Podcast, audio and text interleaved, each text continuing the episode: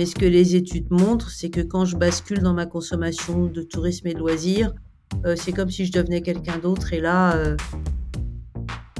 dans le tourisme, les crises, c'est euh, souvent un an, un an et demi pour s'en remettre. hein. La crise de 2008, on a mis un an et demi à s'en remettre. hein. Ça a été vite euh, effacé. Il y a vraiment des produits euh, qui sont étonnants, hein, qu'on n'aurait pas imaginé euh, il y a 10 ans ou 15 ans. Mes chers insiders, bienvenue sur le podcast qui parle d'excellence de service. Plusieurs fois par mois, je reçois un invité passionnant pour échanger sur son parcours et sa vision. Nous parlons hôtellerie-restauration bien sûr, mais pas que. Nous abordons ensemble tous mes autres sujets de prédilection. Business, carrière et entrepreneuriat. Management et leadership. Développement personnel et durable. Vous avez des questions ou des recommandations d'invités? Partagez-les moi sur LinkedIn ou mes autres réseaux et partons ensemble à la rencontre de personnes inspirantes. Je suis Maxime Blo, artisan hôtelier, et vous êtes sur Hospitality Insiders. Les tendances marketing, ça la connaît. Depuis sa salle de classe, elle observe l'évolution du tourisme, particulièrement de montagne. Elle est maître de conférence à l'Université de Savoie, chère à mon cœur. Je suis ravi de l'accueillir pour un échange expérientiel. Bonjour, Isabelle Frochot. Bonjour Maxime. Comment vas-tu Isabelle? Eh ben, je vais très bien, merci. Et toi? Parfaitement. Écoute, euh, ce matin, je, lisais un peu d'actualité, un article du Figaro qui parle euh, de tous ces termes de nomadis- nomadisme, staycation, tourisme responsable. Quelles sont selon toi les, tendances euh, en 2022 pour attaquer, pour attaquer l'année dans le tourisme? Alors, euh, bah, tu viens déjà de parler du nomadisme. C'est vrai que c'est une tendance qu'on regarde tous, et puis plus globalement le staycation, parce qu'effectivement, c'est des choses qui n'ont pas pu nous échapper avec le Covid. Je pense que le nomadisme est là pour rester, qui va beaucoup impacter notamment les jeunes générations, que c'est une vraie chance pour les territoires, parce que c'est un tourisme qui peut se développer hors saison, dans des lieux différents, et donc il ouvre euh, beaucoup d'opportunités que d'autres secteurs n'ouvrent pas. Le staycation, je pense que c'est intéressant. Après, est-ce que ce n'est que de courte de durée et qu'à partir du moment où les frontières se réouvriront, on, verra- on reverra un, Hmm, un basculement vers l'international Ça reste voilà, ça reste à voir. Après, euh, dans, dans les dans les tendances qu'on observe, c'est vrai que globalement, il y en a qui existaient déjà, qui se renforcent, qui se redéveloppent, qui se redéfinissent. C'est le wellness et, et plus globalement le ludisme et l'authenticité, qui, qui sont finalement des grands grands classiques du tourisme, mais qui, euh, au fil des ans, sont toujours là se réinventent et sont, sont très présents. Et puis, alors, ça a été renforcé par le Covid. C'est vrai que la, nature, les grands espaces, c'est- vraiment des, c'était des, valeurs montantes de la consommation touristique avant le Covid. Et là, le Covid leur a donné un, enfin, lui a donné à la nature un, coup de boost incroyable avec une consommation euh, très, très forte dans, dans ce secteur-là. Et puis, plus globalement aussi, ce qu'on remarque beaucoup ces dernières années, alors, avec le Covid, ça a été peut-être un peu réduit, mais ça repartira, c'est tout l'accès au fantastique. C'est-à-dire qu'on voit que le- les, les- les- les sociétés actuelles sont, la ont été euh, très marquées par la culture du fantastique, que ce soit à la télévision, sur les romans, etc. Et c'est vrai qu'on le voit maintenant euh, s'immiscer dans la, dans l'offre touristique, que ce soit à travers des, la- le- les, les, comment dire, les décors de Harry Potter à Londres ou Oui. euh, Hobbiton en Nouvelle-Zélande ou les gens qui vont se ruer en Irlande euh, ou à Dubrovnik pour euh, J'avais voilà, vu euh, retrouver. Dubrovnik avec Game of Thrones, ouais, tout à fait. Voilà.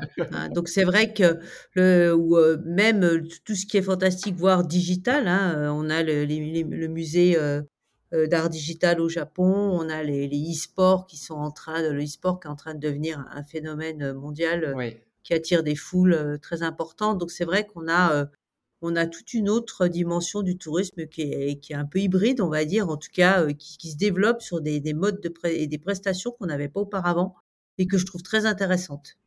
Oui, complètement. Mais c'est vrai que euh, on en entend de, de plus en plus parler. Le, e-sport, j'ai découvert récemment que Mmh. c'était assez fou qu'il y avait des, des vraies stars dans le e-sport et que les gens euh, pouvaient se déplacer pour un événement comme on va voir euh, un match de foot, on va voir euh, une compétition de, de e-sport. J'ai trouvé ça surprenant. ouais. Oui, tout à fait.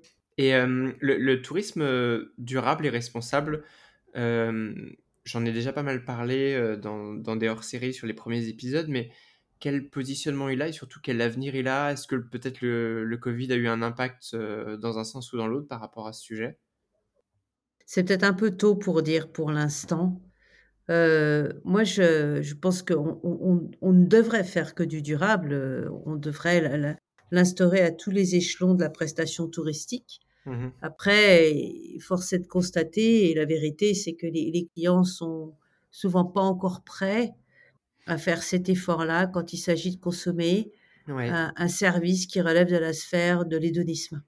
Mmh. C'est-à-dire que autant je peux faire des je peux me contraindre, je peux peux même très volontiers faire beaucoup d'adaptations dans mon quotidien, mais ce que les études montrent, c'est que quand je bascule dans ma consommation de tourisme et de loisirs, c'est comme si je devenais quelqu'un d'autre et là, heu là, heu, tous mes mes vœux pieux, on va dire, s'envolent en éclats, et on voit que les gens ont beaucoup de mal à répercuter ça dans leur consommation touristique. Ouais. Alors ça va évoluer, je suis pas non plus, hyper pessimiste, j'aime bien le slow tourisme. Je trouve que c'est peut-être une façon d'amener les gens à une consommation différente, à à repenser, le voyage comme faisant une partie intégrante, hem, des vacances, par exemple, à se déplacer en train plutôt qu'en avion et cetera. Ouais. Heu, être plus sur une consommation locale, mais c'est vrai qu'on je pense qu'on a on a encore une marge de manœuvre, heu, énorme, il faut vraiment faire réussir à faire évoluer les comportements. Mais c'est vrai qu'en effet, il y a il y a un peu ce paradoxe, heu, où je peux, trier mes déchets, heu, je parle même de mon cas personnel, hein, faire tous ces efforts au quotidien dans mes achats, bien choisir, vivre local. Par contre, je prends un avion pour aller au bout du monde, sur mes, heu, 2 ou 3 semaines de vacances annuelles et là, j'hésite pas, je consomme dans tous les sens et je regarde plus du tout. C'est assez fou en effet ces réactions, humaines. Qu'est-ce qui justifie ça selon toi? Heu, pour l'instant, on a on n'a pas encore tout percé. Il y a une étude qui est très, très intéressante par, heu, Dolnikar et Juvinard, heu, qui sont des chercheurs australiens et eux, ils ont étudié, des, mmh, des des personnes qui travaillaient dans des ONG ONG toujours tournées vers l'environnement. Donc par définition, des gens qui avaient, voilà, une un intérêt, une sensibilité à l'environnement qui était, définie de par leur engagement auprès de l'ONG et en fait, même ces personnes-là, quand tu les observes dans leur comportement de vacances, ils sautent aussi, heu, ce sont les premiers à sauter dans un avion. Donc en fait, on se rend compte qu'il y a vraiment, hem, presque une dissociation entre ce que je suis dans mon quotidien et quand je pars en vacances, je bascule dans une sphère dans une sphère qui est de et comme je disais tout à l'heure, hédonique, qui est, heu, comment dire? Rythmée par le plaisir et l'absence de contraintes. Le tourisme, c'est la liberté. Oui. C'est là là, chez moi, moi, j'ai envie de faire ce que je veux, quand je veux, au moment où je veux le faire et et du coup, on est très, très, comment dire? Sensible à à l'absence de contraintes. Mmh. OK, heu, j'ai travaillé dur pendant toute l'année, heu, maintenant j'ai quelques semaines de vacances, je me suis payé un billet pour aller au bout du monde. Laissez-moi tranquille, je fais, heu, un petit peu ce que je veux et et et personne qui est là pour me contraindre. Ouais, c'est tout à fait ça. C'est beaucoup de gens le voient comme une récompense et puis comme une sphère où, heu, vraiment tout n'est que plaisir, heu heu, si j'ai envie de me lever tard, je me lève tard, si j'ai envie de déjeuner à quatorze heures ou à seize heures, voilà. Je je Mmh. je n'ai pas envie d'avoir des contraintes, j'ai envie vraiment de me faire plaisir, d'être avec mes proches et et que ce soit moi qui définisse le rythme et le contenu de mes vacances et non que ça me soit imposé par l'extérieur. Ouais, je vois. C'est, heu, hyper intéressant. Écoute, bonne, heu, bonne introduction sur, heu, les tendances, heu, 2022 pour, débuter l'année, avec toi Isabelle et qui es-tu un petit peu si tu peux nous raconter, ton parcours et qu'est-ce qui nous amène à échanger aujourd'hui? Alors, heu, mon parcours, il est, heu, il est assez classique au départ, hein. J'ai fait un bac B à l'époque, c'était un bac en économie Mmh et heu, du coup, j'ai fait des études en économie, heu, parce que je j'étais déjà très, très intéressée par le tourisme. C'était déjà ce que je voulais faire, mais comme il me manquait des langues étrangères, je pouvais pas me voilà, je pouvais pas, heu, rejoindre certaines universités. Du coup, j'ai attendu jusqu'à faire un DESS en économie du tourisme à Aix-en-Provence et puis, heu, à la fin de mon DSS, j'ai décidé de partir pour un un tour du monde. J'ai pas été bien loin parce que je me suis arrêtée à la première étape en Écosse et heu, pendant 10 ans. Ah oui. Donc autant dire que le tour du monde, tu oublies.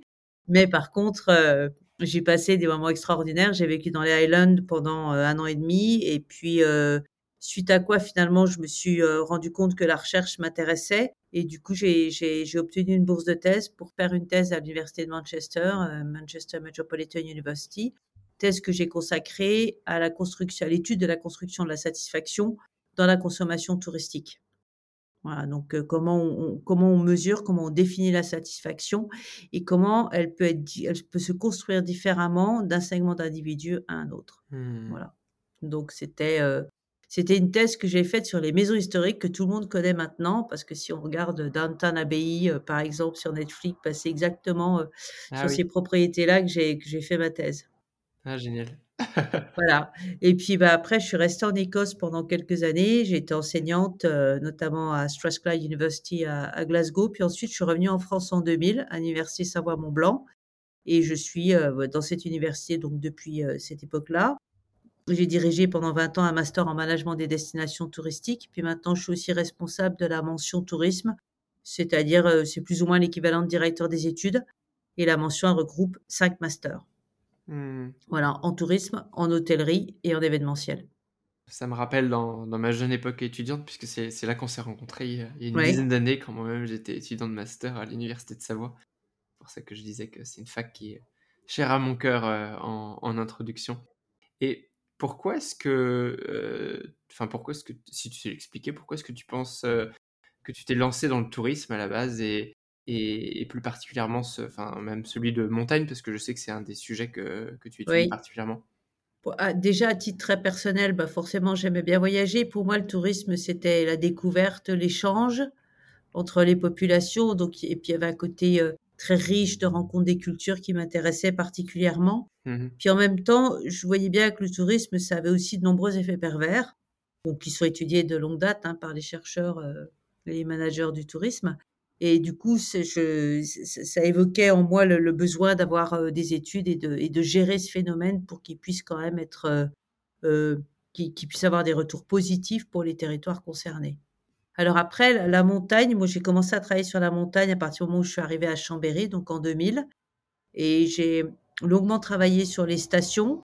Moi j'aime bien la montagne parce que c'est un territoire qui fédère, heu, d qui a des aspects très, très différents et du coup on peut vraiment étudier des problématiques très différentes, heu, sur un même territoire de montagne. Hem et puis j'ai ayant beaucoup, comme je disais, travaillé sur les stations, heu, ça m'a apporté beaucoup de connaissances sur les clientèles des stations. J'avais un petit peu l'impression d'en avoir fait le tour et puis surtout de ne m'être arrêtée qu'aux stations et qui sont et peut-être un peu trop restrictives pour étudier vraiment l'univers de la montagne. Donc depuis quelques années, j'ai aussi travaillé sur les refuges. Heu, là, je travaille sur l'itinérance et puis, heu, d les 2 années à venir, je vais travailler sur les primo-visiteurs. Les gens qui n'ont en fait jamais été à la montagne ou qui n'ont pas de culture de la montagne et je vais travailler sur les mécanismes qu'on peut développer pour les les acculturer, hein, comme on dit souvent. En tout cas, leur fournir les les des compétences et des heu, pour qu'ils puissent apprécier la montagne, heu, d'autant mieux. Mais c'est quoi l'objectif derrière? C'est de les sensibiliser aussi au respect de cet environnement plus fragile? Tout à fait.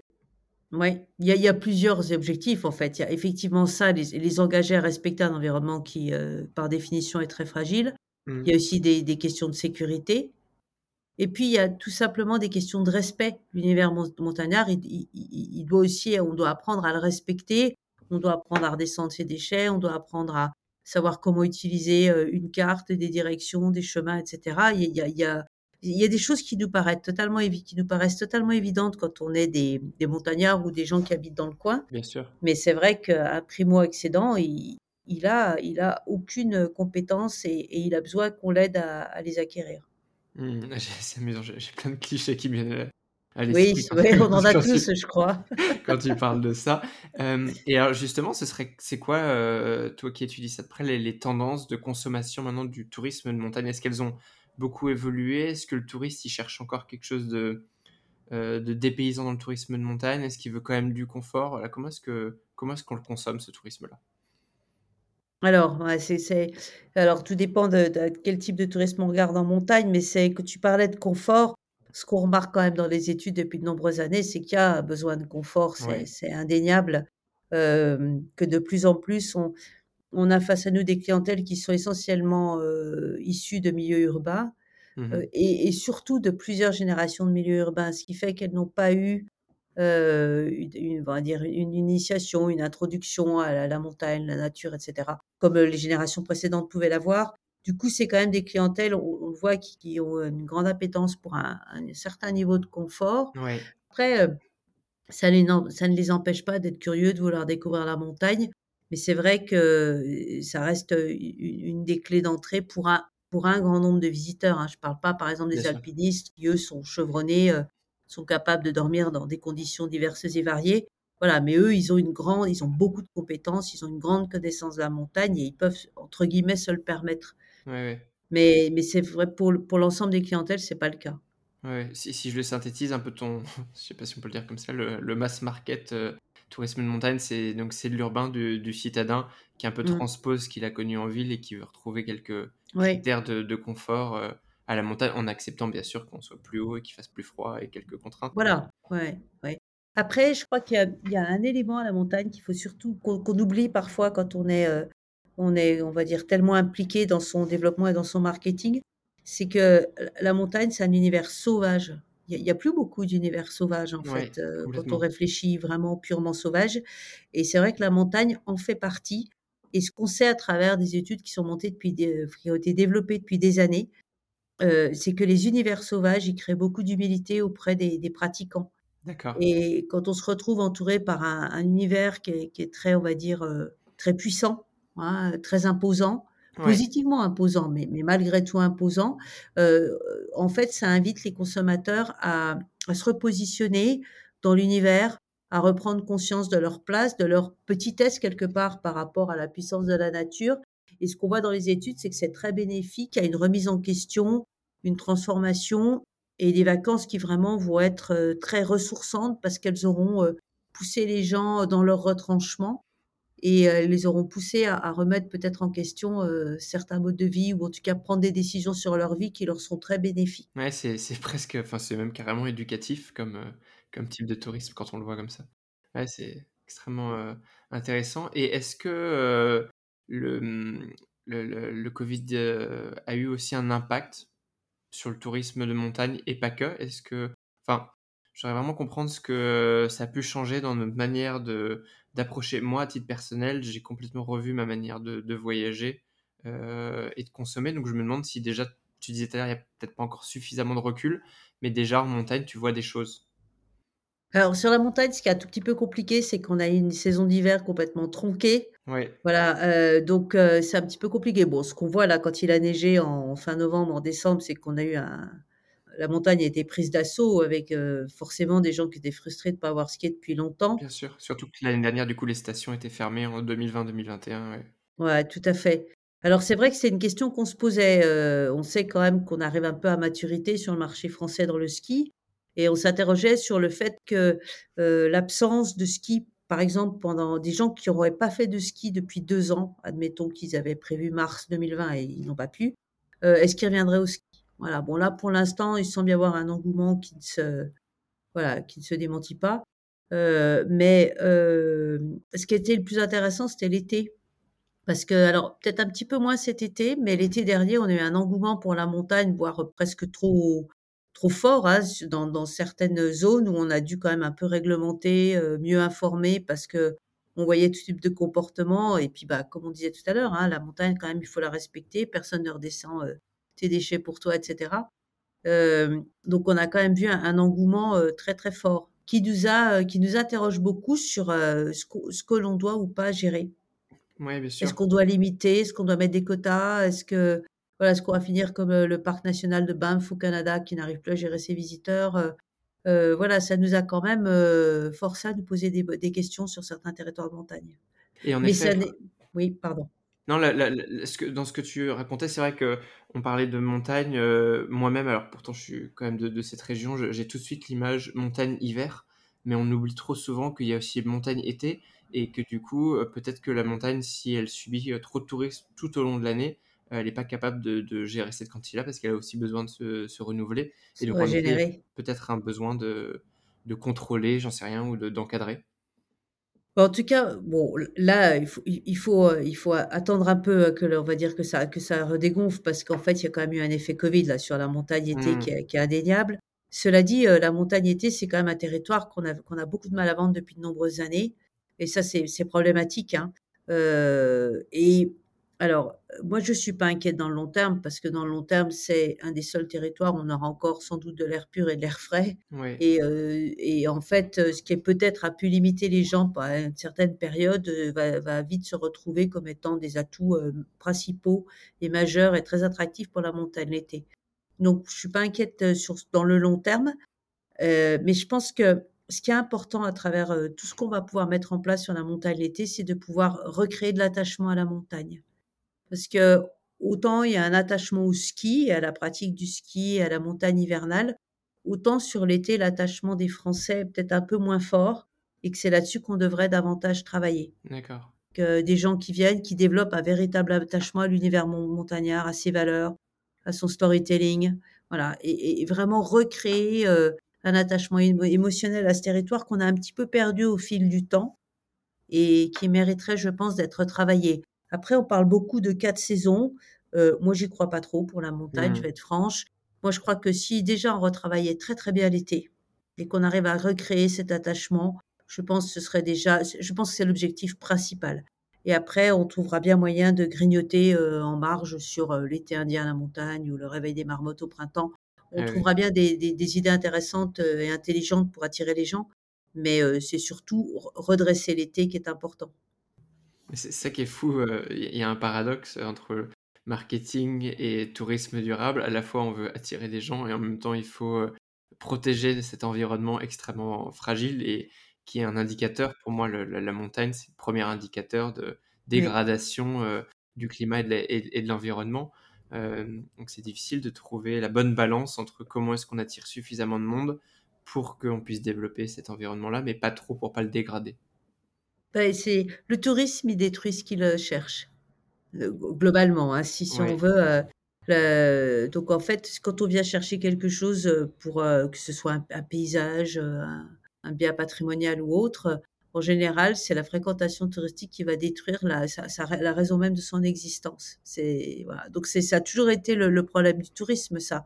oui, Heu, mais voilà après réglementer, mettre des quotas et cetera, c'est des questions qu'on qu'on a en débat depuis longtemps. Hem, mais il faut reconnaître que le que le tourisme, c'est mondialement entre +5 et +7 par an. Bon, hors Covid, hein, je vais pas, c'est pas la peine de faire des statistiques dans le Covid. Mais même quand on regarde pendant le Covid, on a perdu une grande partie de notre demande internationale en France, par exemple. Et pour autant, on avait des on a eu ponctuellement des zones qui étaient, heu, totalement en over-tourisme parce que les Français sont rabattus sur des des destinations françaises. Donc, heu, on voit bien quand même qu'il y a une demande pour le tourisme qui était très, très élevée Oui, Très forte, très dynamique, hein, heu, bah, dans le tourisme, les crises, c'est, heu, souvent un an, un an et demi pour s'en remettre, hein. La crise de 2008, on a mis un an et demi à s'en remettre, oui. hein, ça a été vite, effacé. Donc on a une résilience du tourisme qui est très, très puissante et le tourisme reflète l'évolution économique des pays. Donc plus la la planète s'enrichit, plus on a une demande pour le tourisme. Donc en fait, c'est le c'est le reflet de la croissance, le tourisme. Et et du coup, bah, oui, il va bien falloir à un moment donné qu'on régule parce que chaque année, on a plus de tourisme, que l'année précédente. Mmh, c'est extrêmement intéressant. Et alors justement, comment est-ce que tu imagines le le tourisme de demain? Si maintenant on devait regarder un peu dans le futur, post-Covid, quelques années, à toi de me dire quand? Et quel est, ouais, le le un peu le rôle de l'humain dans tout ça? Comment est-ce que comment est-ce que ça va se développer? Alors, moi, je pense que l'humain, il a toujours été bien sûr au au cœur de de du tourisme. Je pense qu'il est, heu, plus important que jamais et je pense qu'il faut absolument le il faut absolument le comment dire? Bien comprendre quelle est sa valeur, heu, son rôle dans les expériences et c'est pas juste, heu, un prestataire qui qui va, comment dire? Livrer un service. C'est aussi un humain, quelqu'un qui habite dans le coin, qui a, toute une histoire à raconter sur lui, sur son territoire, sur les valeurs de son territoire et je pense que souvent, heu, ça, heu, on on l'oublie et c'est particulièrement important. Peut-être une tendance qu'on a remarquée ces dernières années ces dernières années qui est qui est assez intéressante, c'est le on on peut l'appeler «Live like a local».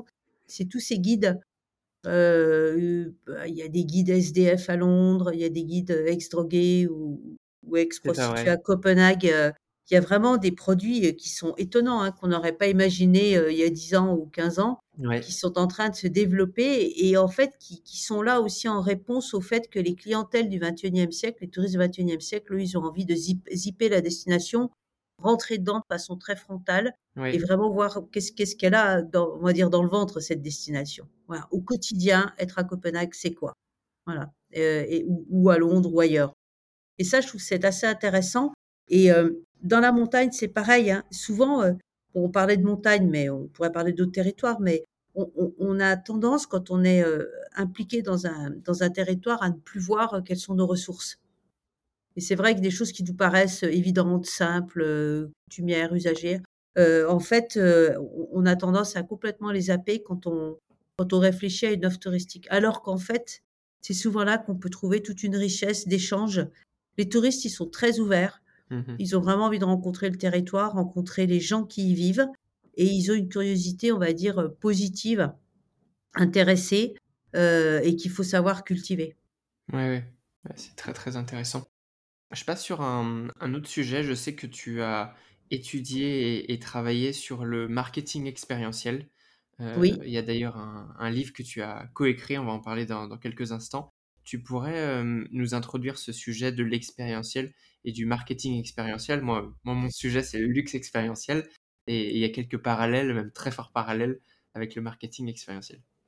oui. Alors, l'expérience client, hein, c'est un terme qui a été, très, très utilisé, hein, n'aura échappé à personne, hein, ces dernières années. Marketing expérientiel, l'idée étant, au départ que, on on doit concevoir qu'une prestation n'est plus simplement la vente d'un produit ou d'un service, mais qu'on va vendre tout un élément, toute une de de de on va dire un ensemble de services, une ambiance, une prestation, heu, qui qui va être vécue par le client à travers son ressenti. Donc en fait, on on réfléchit beaucoup plus en termes d'émotions, de sentiments et de ressentis, avec l'idée que ce qui est important, c'est ce que je vais faire vivre à mon client. bien sûr. C'est pas tant le service avec lequel il va repartir. Bien sûr, il y aura un service à travers ce qu'il va vivre, mais c'est surtout ce qu'il aura pu vivre, comment il aura pu raisonner émotionnellement à ce que je lui ai, heu, proposé et alors ça ça ça nous intéresse particulièrement parce qu'on sait que cette notion d'émotion et de résonance, elle est intimement liée à la mémorabilité, heu, de l'expérience. C'est-à-dire qu'on va se souvenir des expériences qui nous auront impactés émotionnellement.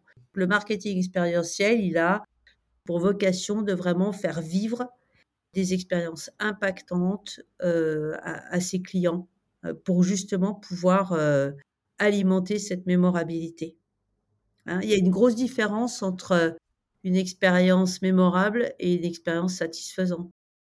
Satisfaisante, c'est OK, je peux peut-être te mettre 10 sur 10 à ton questionnaire. Oui, le service était bien fait, mais encéphalogramme plat, d'accord? Et si tu me redemandes dans un an, j'aurais complètement oublié. Mhm. Alors que, l'e l'expérience et le marketing expérientiel, lui, il s'intéresse à des expériences en pic, où on va réussir à faire vivre vraiment des émotions, on va réussir à toucher les gens et où on sait qu'1 an, 2 ans plus tard, il y a une résonance au niveau de la mémorabilité et puis entre-temps, bien sûr, l'autre résonance qu'on observe, bah, c'est sur les réseaux sociaux.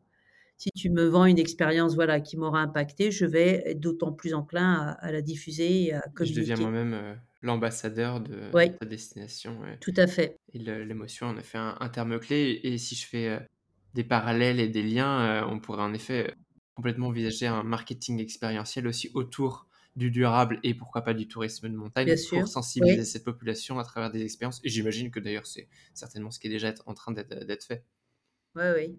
Il y a des bien sûr et puis il y a des il y a de plus en plus de de consultants qui travaillent très bien sur l'expérientiel et dans plus en plus de territoires qui mettent en place des, heu, je pensais à c'est le territoire de Morlaix en Bretagne qui a travaillé sur des, heu, une série d'expériences, heu, à proposer à à ses prestataires en à guise d'exemple et puis à encourager d'autres prestataires à mener des expériences similaires et c'est vraiment intéressant de voir, pour faire des bonnes expériences, il faut quand même être assez créatif. C'est-à-dire, faut pas hésiter à sortir du cadre, il faut pas hésiter à finalement se dire qu'on a des des prestations qui semblent être assez lambda, qu'on peut retricoter, on va dire, redessiner en, heu, sous forme d'expérientiel et hem et en fait, ça invite à à re à revoir son territoire, revoir ses prestations si on est une entreprise, heu, les les redimensionner, un peu comme un Rubik's cube, hein. Ouais. On va les tourner un peu dans tous les sens et essayer de voir, avec sous quel angle on peut redévelopper des expériences pour les les expérientialiser, si on peut le dire comme Mmh. ça. Voilà et puis, bien garder à l'esprit que l'expérience, ça se construit avant on a parlé bien sûr là de, du pendant, mais ça se construit avant, on communique dessus. Peut-être qu'il faut donner des compétences en amont à, ses clients sous forme d'empowerment. Hein. Et puis ça se cultive aussi après, bien sûr. Donc c'est tout une, il y a une certaine dynamique dans l'expérience euh, qui, est particulièrement intéressante. Ouais. Je, te posais toutes ces questions parce que du coup, tu as, tu as coécrit, c'est ça, un livre avec euh, Did Batat? Est-ce que tu peux nous en dire un peu plus sur le, le livre lui-même Est-ce qui t'a en cas amené à, à l'écrire ou juste le, coécrire? Bah, bah, oui, avec euh, Dead, elle avait travaillé aussi sur euh, le marketing expérientiel. Donc, on a travaillé sur, euh, sur cet ouvrage parce qu'en fait, on voulait poser sous forme d'une série de chapitres les bases de ce qui nous semblait important dans le marketing expérientiel. C'est un champ qui est quand même assez large en fait.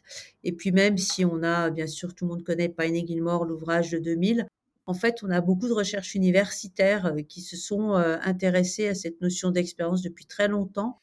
Donc, on a quand même un bagage de connaissances euh, particulièrement riche et qu'on a voulu redévelopper sous forme d'un ouvrage, synthétisé avec des exemples divers et variés. Je trouve ça passionnant d'avoir toute cette connaissance théorique que toi tu, viens apporter avec moi, mon, quotidien beaucoup plus opérationnel et même les, invités que je peux avoir d'habitude, je trouve que ça complète vraiment la, vision. Et d'ailleurs, euh, tu pourras dire à êtes Batat que je serais ravi de l'avoir aussi pour euh, parler de son livre.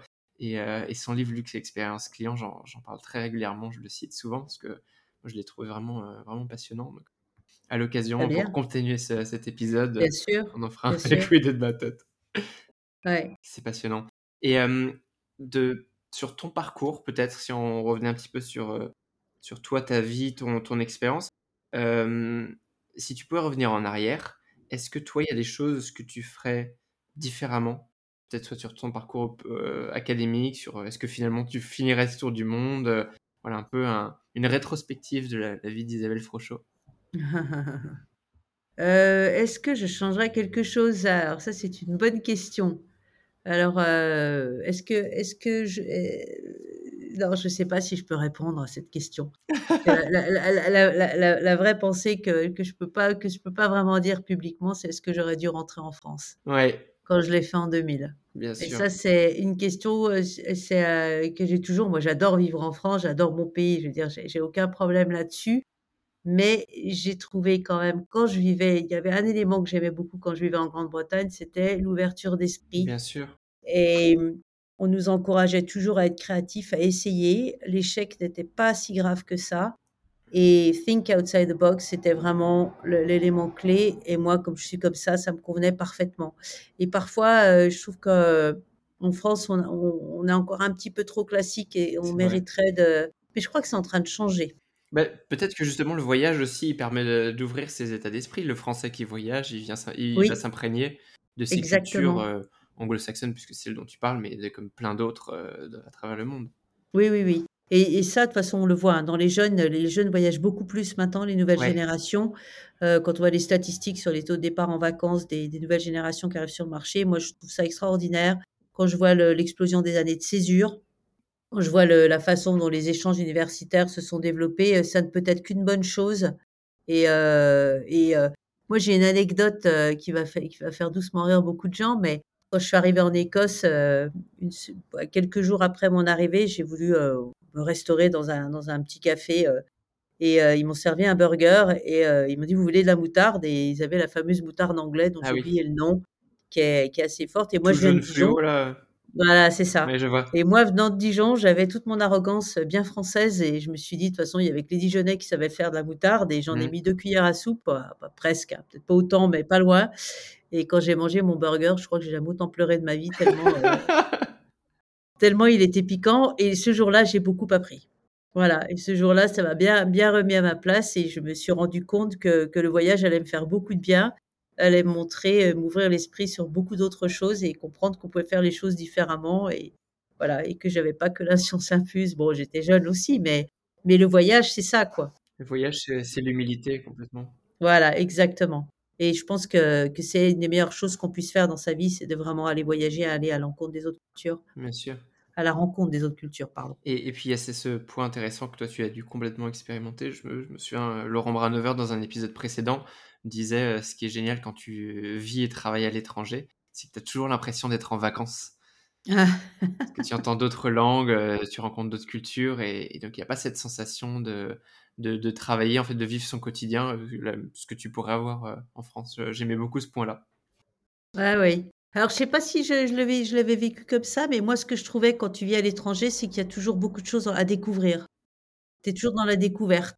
Et, je trouvais ça très, très riche. Et puis moi, j'aimais bien être mise en question. J'aimais bien qu'on me, que, voilà, que, qu'on, me mette un peu à vivre mon système de valeurs pour en découvrir un autre. Et, ça m'a fait énormément de bien. Et, j'ai vraiment apprécié tout ce que j'ai appris dans mes voyages. Oui, complètement. Une question à laquelle je suis sûr que tu auras beaucoup de, réponses et propositions. J'aimerais que tu, tu, nous recommandes un livre, pas forcément en lien d'ailleurs direct avec nos sujets, mais en tout cas un livre qui toi t'a touché et peut-être que tu lis et relis régulièrement. Oui, alors il pourrait y avoir des livres universitaires parce qu'il y en a que, il y en a que, voilà, que j'apprécie, mais je vais pas en donner un dans, dans mon domaine. Je vais, je vais dire Le pouvoir du moment présent de Eckhart Tolle. C'est un livre qui m'a, je l'ai lu la première fois et je l'ai pas compris, je vais être franche. Mmh. Et puis voyant que beaucoup de gens le citaient, je me suis dit bon, passer à côté de quelque chose, donc je suis retournée le chercher et je l'ai relu. Et, et, là, effectivement, cette fois-là, il m'a impacté et j'ai trouvé que il m'a beaucoup appris sur ma capacité à, me poser. On vit dans un monde qui est toujours de plus en plus rapide, où on nous demande toujours plus que la veille et où il faudrait être partout et, être parfait partout. Et c'est vrai que moi, je trouvais que c'était, c'était très, très stressant. Et ce livre, il m'a appris à, me reposer et me recentrer. Et j'y pense souvent et ça me permet dans les périodes de surcharge de me recentrer, de retrouver un rythme qui est le mien et de, de pouvoir un peu m'extirper de ce, désordre fou des sociétés actuelles, on va dire, et, euh, de retrouver du sens et, de, et de la direction. Mmh, d'être dans la pleine conscience et dans, dans l'instant présent. Ouais. super. Et est-ce que tu as de, de ce livre ou, ou d'un autre peut-être une, une, citation favorite, un peu le mantra que tu te répètes régulièrement? Ah Alors moi je suis une angoissée, donc euh, j'en ai un qui me va bien, c'est L'avenir est un serviteur lent mais fidèle de, de Luca. Voilà. Et c'est vrai que j'y repense quand même parce que parce qu'effectivement, moi, je suis euh, plutôt speed et, et toujours à m'inquiéter de tonnes de choses. Donc c'est vrai que parfois se dire que bon, bah, voilà, ça on laisse passer, puis on verra bien de quoi est fait demain, bah ça aide aussi. Ouais, c'est vrai. Et puis dans la recherche, euh, nous on est dans la, alors je ne vais pas dire qu'on est dans la lenteur parce que c'est pas vrai, mais quand même on est dans la réflexion, euh, qui, va, va se développer sur plusieurs années. On a besoin de temps. Donc, c'est vrai que ça, ça, fait écho à la vie d'un chercheur, ça aussi. Oui, complètement. Il y a beaucoup d'apprentissage. J'espère qu'en plus du marketing, ce sont des, choses que tu transmets à, tes étudiants parce que c'est tout aussi important pour, pour qu'ils se construisent. Oui, oui, oui, oui. tout à fait. Et euh, Isabelle, après toi, euh, qui est-ce que tu aimerais voir invité sur Hospitality Insiders pour parler de, de tous ces sujets, aussi d'excellence de service, parce que c'est quand même la spécialité de ce podcast. J'ai déjà cité Willette Batat, mais tu peux, oui. citer elle ou, elle ou quelqu'un d'autre.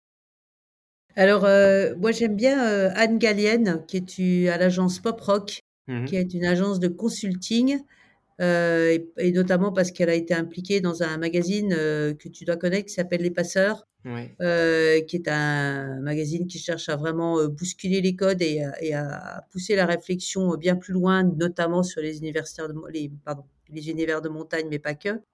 Et euh, dans le premier numéro, il y avait toute une partie sur le, le, tourisme de demain et la façon dont on allait pouvoir impliquer les, les touristes dans, dans, des actions locales euh, où, euh, voilà, où les touristes allaient, on va dire, pendant une ou deux journées de leurs vacances, s'impliquer euh, dans une action locale pour aider les communautés à nettoyer leur montagne ou peu importe, hein, ou participer à d'autres niveaux. Et c'est vrai que je trouve ce, ce magazine très intéressant parce qu'il fait vraiment réfléchir. Et je trouve que Anne Gallienne, c'est vraiment quelqu'un d'intéressant parce qu'elle sait réfléchir outside the box. Voilà. Écoute, je, la note sur ma, ma liste qui s'allonge à chaque épisode et que je, je ne pourrai jamais totalement compléter. Mais c'est passionnant en tout cas. Merci beaucoup pour ça. Euh, quelqu'un qui souhaiterait euh, continuer cette conversation avec toi, euh, quel est le meilleur moyen pour te contacter? Alors, bah, j'imagine LinkedIn. Mon petit préféré. Oui, oui. Bon, enfin, alors voilà, je suis pas, je suis pas hyper branchée réseaux sociaux simplement parce que j'arrive pas à tout gérer. Euh, donc LinkedIn, c'est la valeur la plus sûre pour moi. Et puis après, c'est mon email, c'est isabelle.frochot at univ-smb.fr. parfait. Je mettrai Voilà. toutes les références qu'on a évoquées pendant cet échange dans le podcast. je vais te laisser le, le micro pour le mot de la fin si tu avais un dernier message à faire passer aux insiders qui sont les Ah. auditeurs de ce podcast. Quel serait-il? Ne jamais arrêter d'apprendre. Donc garder sa curiosité et toujours apprendre des autres et dans la vie et et chaque jour, il y a un apprentissage et je pense que ça, c'est très important et de le faire avec un esprit ouvert. Un message fort et d'autant plus impactant de de la part du d'une maître de conférence, Merci beaucoup Isabelle pour, pour ce riche moment d'échange. J'étais très content à la fois de me replonger dans mon passé étudiant et à la fois de d'apprendre et parler tendance et futur avec toi. Donc merci beaucoup d'être venu faire un tour sur Hospitality Insiders et à bientôt. Merci, à bientôt Maxime. Mes chers insiders, merci d'avoir écouté cet épisode jusqu'au bout. Si vous êtes encore là, c'est que vous avez certainement aimé le contenu. Si c'est le cas, n'hésitez pas à laisser 5 étoiles et un commentaire sur Apple Podcast. C'est mon TripAdvisor à moi. Depuis peu, vous pouvez également laisser une note sur Spotify. Et surtout, surtout, pour ne rien rater de mes actualités, abonnez-vous à la newsletter sur hospitalityinsiders.net. Je m'appelle Maxime Blo et je vous dis à bientôt.